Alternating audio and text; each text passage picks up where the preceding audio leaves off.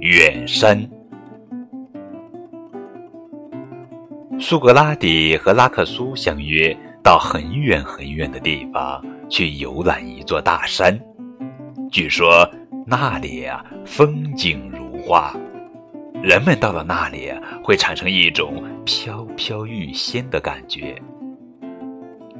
许多年以后，他俩相遇了，他们都发现那座山太遥远，太遥远。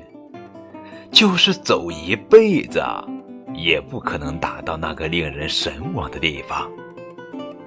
拉克苏颓丧地说：“我竭尽全力奔跑过来，结果什么都不能看到，真太叫人伤心了。”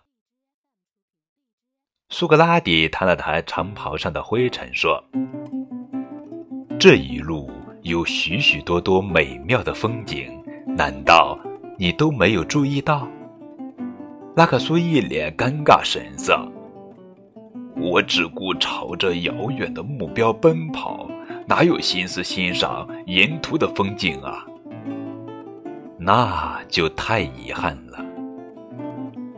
苏格拉底说：“当我们追求一个遥远的目标时，切莫忘记。”旅途，处处有美景。